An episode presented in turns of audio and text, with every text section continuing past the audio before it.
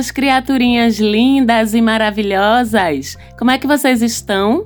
Eu aqui estou muito bem. Eu sou Marcela Marques, falo com vocês aqui de Recife, Pernambuco. Esse é o Mapa da Maga, o podcast que todas as semanas destrincha o céu, astrologicamente falando, para vocês entenderem o que é que está acontecendo e por que é que vocês estão se sentindo assim, assado. É porque o sol tá não sei onde, é porque a lua tá não sei onde, fazendo quadratura não sei com quem. Vamos destrinchar essa linguagem aí para vocês, como a gente faz todas as semanas. Hoje a gente vai falar do céu da semana que vai do dia 17 até o dia 23 de outubro outubro. Tem coisa nova acontecendo. Inclusive, queria aproveitar para pedir desculpas pelo pequeno atraso no programa Questões Técnicas, mas estamos aqui de novo. Achei tão bonitinho vocês tudo infartando,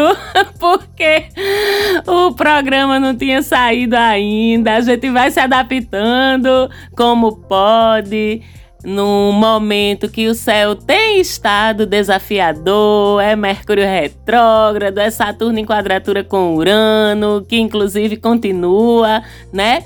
E vamos ver como é que o céu dessa semana vai estar tá impactando a vida da gente. Essa é uma semana de lua minguante, tá? Aquela luazinha que vai se recolhendo, que vai procurando ficar escondidinha para resgatar, recobrar suas energias, né? Depois de três semanas de processo de crescimento e expansão, começando com a lua nova, depois lua crescente, depois lua cheia na semana passada. Agora é o momento do recolhimento da lua e, consequentemente, um momento para a gente também de recolhimento, de fechamentos, de finalizações. E essa semana começa com a lua minguante no signo de Câncer, em quadratura com Sol e com Vênus. Esse primeiro momento de lua minguante é sempre uma quadratura com Sol, tá? Quadratura, como vocês já sabem, é um ângulo tenso, né? Um aspecto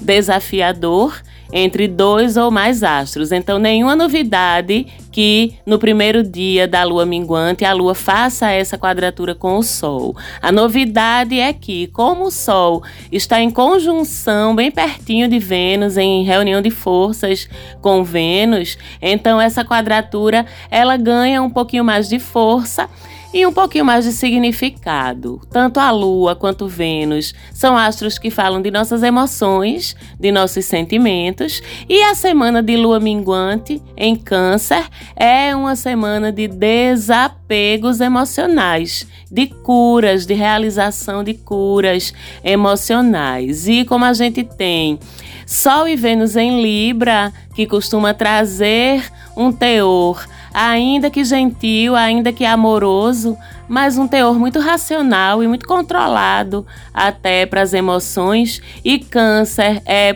por definição, um transbordar interno, um afogamento de emoções. É o desafio, principalmente nessa segunda-feira, é tratar as nossas emoções que vão estar mexidas e vão estar em processo de fechamento, de conclusões, de conclusão que eu digo não é só o final de um processo, mas de você chegar a alguma conclusão, chegar a algum fechamento de pensamento ou de sentimento em relação a um determinado assunto.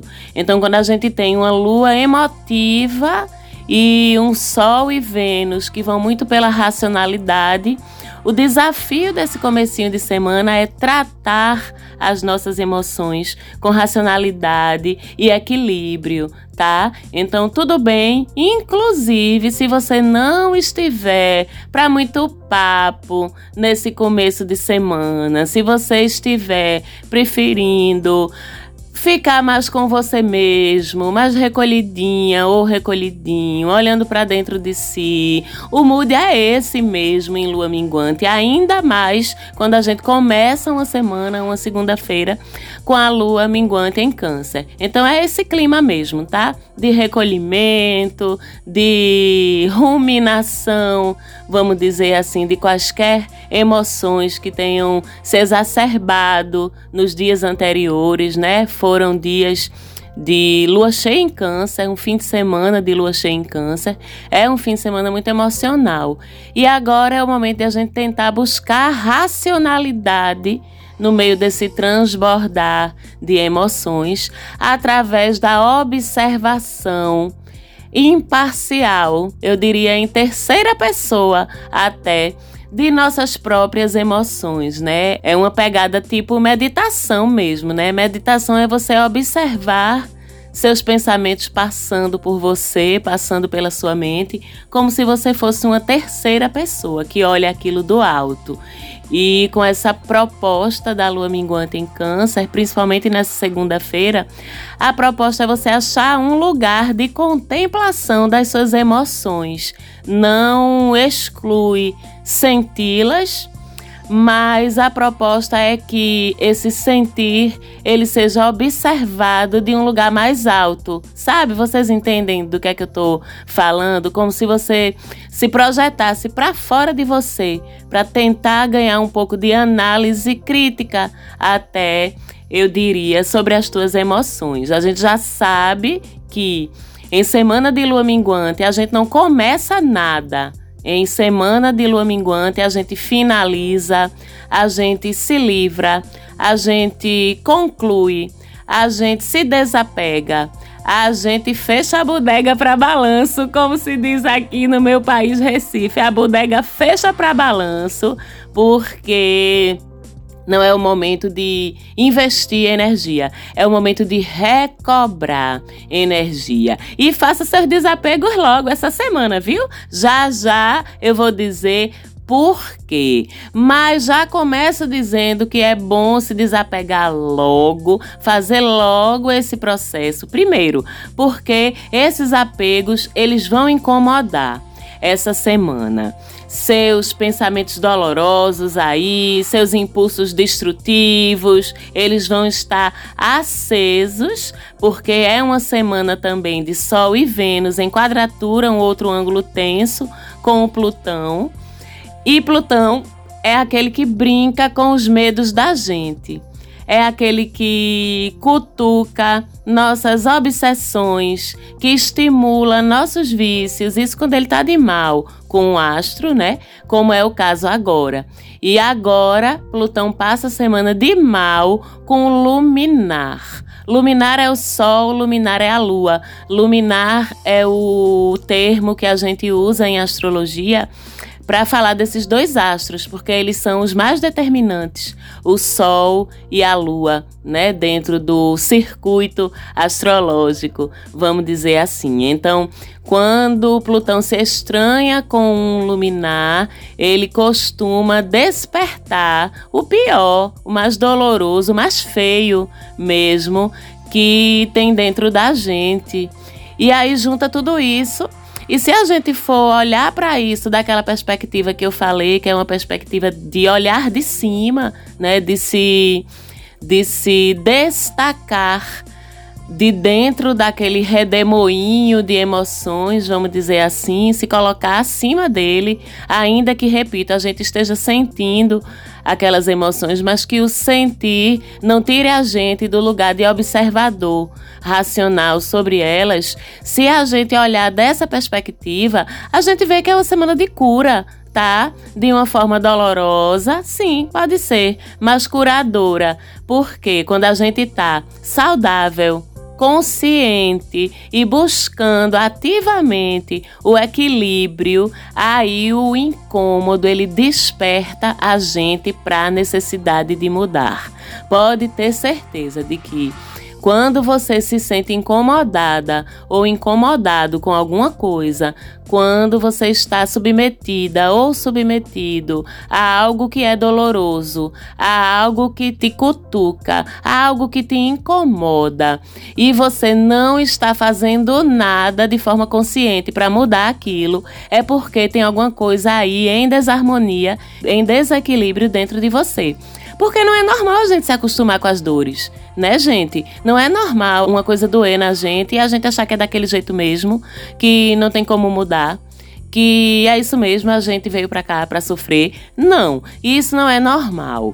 Normal é a gente olhar para as dores da gente e saber que tem alguma coisa errada ali e que se tá doendo é porque a gente precisa mudar, porque o estado de dor não é o estado natural. O estado natural é o estado de equilíbrio, de harmonia, de paz. E com esse Sol e Vênus em quadratura a Plutão, a gente tende a não só se acostumar com a dor, não só achar justificativa para continuar vivenciando aquela dor, como ainda buscar a dor, minha gente. Então vamos olhar para isso de cima e entender que esse posicionamento né, de se acomodar ou pior ainda, buscar situações dolorosas não é normal, é um pedido de socorro da gente para a gente mesmo. É isso que vai ser despertado se você estiver se observando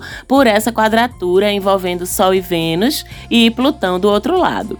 Isso vai muito para as relações de afeto, todas elas, né? Mas principalmente as relações amorosas, as relações de casal, por causa de Vênus. E menina, menino, quando essa danada dessa Vênus se estranha com Plutão, ou melhor, o contrário, porque Vênus, a bichinha, ela não se estranha com ninguém, ela é a própria busca de harmonia e equilíbrio nas relações. Então a gente pode dizer que é Plutão que se estranha com ela. E quando Plutão se estranha com Vênus, é perigo real, oficial de dar merda, viu? Porque as pessoas, elas são atraídas pelo proibido, pelo complicado, pelo tóxico, pelo perigoso. Sempre tem um certo instinto autodestrutivo e um certo instinto de não merecimento à paz, de não merecimento à felicidade. Vê que louco! né? Mas como a gente tem dentro da gente esse instinto de se jogar em confusão e de se jogar em coisa ruim, porque no fundo a gente acha que não tem direito a ser feliz, que não tem direito a ter paz. Aí te pergunta de onde é que veio isso aí na tua vida? De onde é que tu tirou, menina? De onde é que tu tirou, menino? Que tu estás aqui para sofrer, que tu não merece ser feliz. Vamos aproveitar essa cutucada que Plutão vai dar para olhar para o que é que em ti te autoriza a buscar sofrimento nem que seja inconsciente, ou que te desautoriza a acreditar que tu merece ser feliz. Vamos para terapia, ver isso aí, que semana de Sol e Vênus em quadratura com Plutão. É uma semana linda para as práticas terapêuticas, viu? Meus clientes, meus meus ouvintes e seguidores que atuam na área de saúde mental, de saúde emocional, de saúde energética, espiritual também. Vamos ficar de olho nos nossos clientinhos essa semana. Estar estarmos nós, eu estou falando também como uma terapeuta, estarmos nós também em busca do nosso próprio equilíbrio, né, do nosso próprio centro de suporte, para que a gente possa também apoiar e ajudar as outras pessoas, né? Então, não busque o sofrimento essa semana não, viu? Cuidado, cuidado. Gente lixo, não. Obsessão pelos outros, não. Manipulação, não. Nem manipular e nem ser manipulado manipulade, medida de forças com o outro, não. Sexo inconsequente, desprotegido, não. E atrás daquela figurinha, aquele pocinho de probleminhas, sabe? Aquele ou aquela mesmo que tu deixou porque não prestava e de repente bate uma saudade essa semana, é Vênus em quadratura com Plutão. Não escute não, pelo amor de Deus, pelo amor da deusa. Pegue aí essa energia de explorador, de explorar coisa complicada, de explorar tabu. Sabe para onde é que você deve direcionar essa energia? Para sua cura emocional. Ligue, mande um WhatsApp para o seu terapeuta, para sua terapeuta, para o seu psicólogo, para sua psicóloga, para o seu psicanalista, para sua psicanalista, para o seu terapeuta holístico, né? Marque seus processinhos para futucar de um jeito estruturado, né, apoiado por um profissional ou uma profissional qualificada para lhe ajudar nesse mergulho, ao invés de estar tá procurando caçamba de lixo para você se sujar, viu? Você pode também direcionar essa energia de exploração, de tabus, de abismos aí para sua espiritualidade, porque Júpiter faz um sextil com Plutão. Então, se você direcionar um pouquinho para lá, Júpiter te puxa dá aquela sugada assim para te dizer, ó, oh, já que tu estás aí a fim de explorar esses abismos e o abismo vai olhar de volta para tu, bora levar esse fogo aí pelo misterioso, pelo proibido, bora levar para o âmbito da tua espiritualidade para tu explorar um pouquinho essa espiritualidade de uma forma mais profunda. Vá sim buscar essas profundezas, mas vá bem assessorado. Os portões para as suas dores, para os seus mecanismos, entre aspas, ruins, vão estar abertos. Então é só querer que você acha caminhos para encontrar a origem das suas dores, das suas tendências destrutivas, para cuidar delas. E é melhor fazer isso até domingo, viu? Porque no próprio domingo, dia 23, o que é que acontece? Sol e Vênus entram juntinhos em escorpião.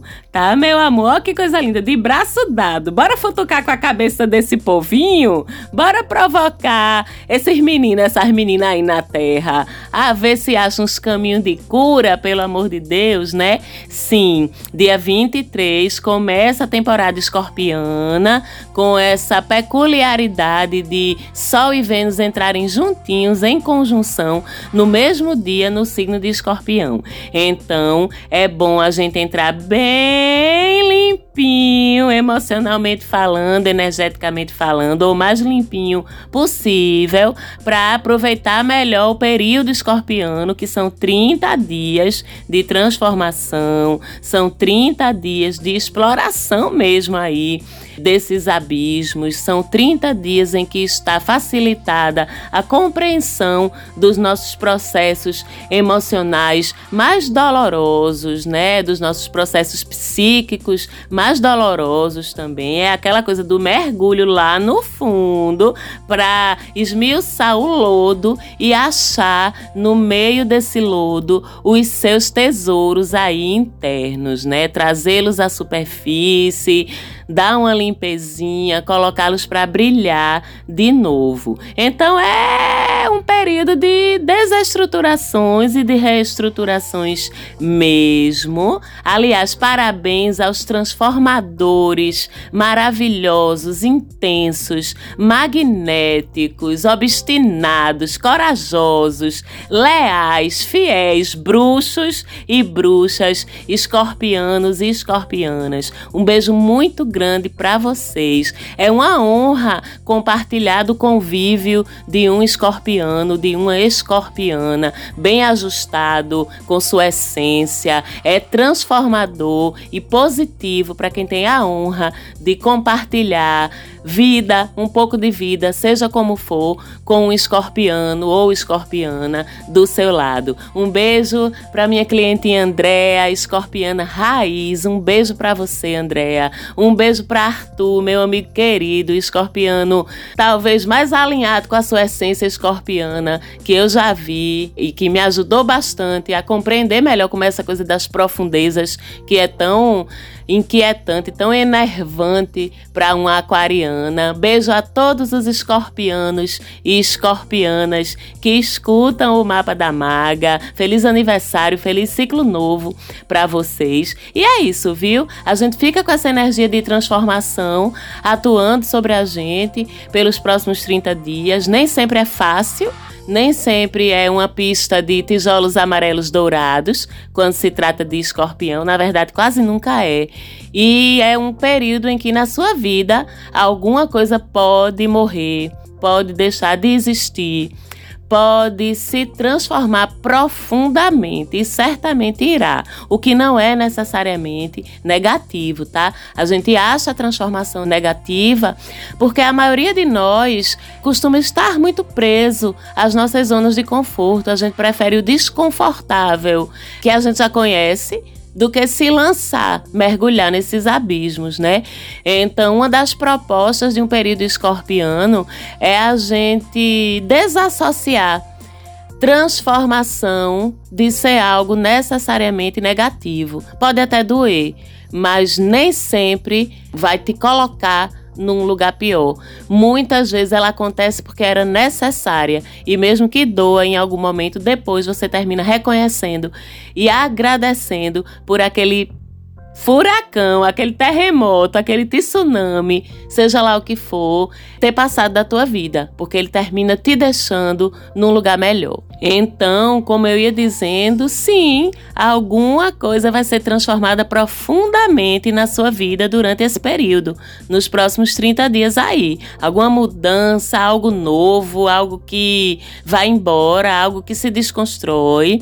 E para você saber em que área da sua vida isso pode acontecer, é só você ver em que casa ou casas, porque pode envolver mais de uma, você tem o signo de escorpião. Ele pode começar numa casa e terminar terminar na outra, na seguinte, geralmente é isso que acontece, né? Então, por exemplo, se você tem escorpião entre as casas 6 e 7 esse trânsito de escorpião vai influenciar tua rotina, tua produtividade, tua saúde e tuas relações firmes. Se você tem escorpião entre as casas 4 e 5, vai influenciar tua vida familiar, tuas estruturas familiares, tua relação com teus filhos, tua fertilidade, tuas memórias, teu passado. Não necessariamente vai ser influência ruim, tá? Apenas transformadora. E se você não consegue identificar no teu mapa onde é que está o começo e o fim do signo de escorpião, que casas e, consequentemente, que assuntos vão ser impactados por esse ciclo,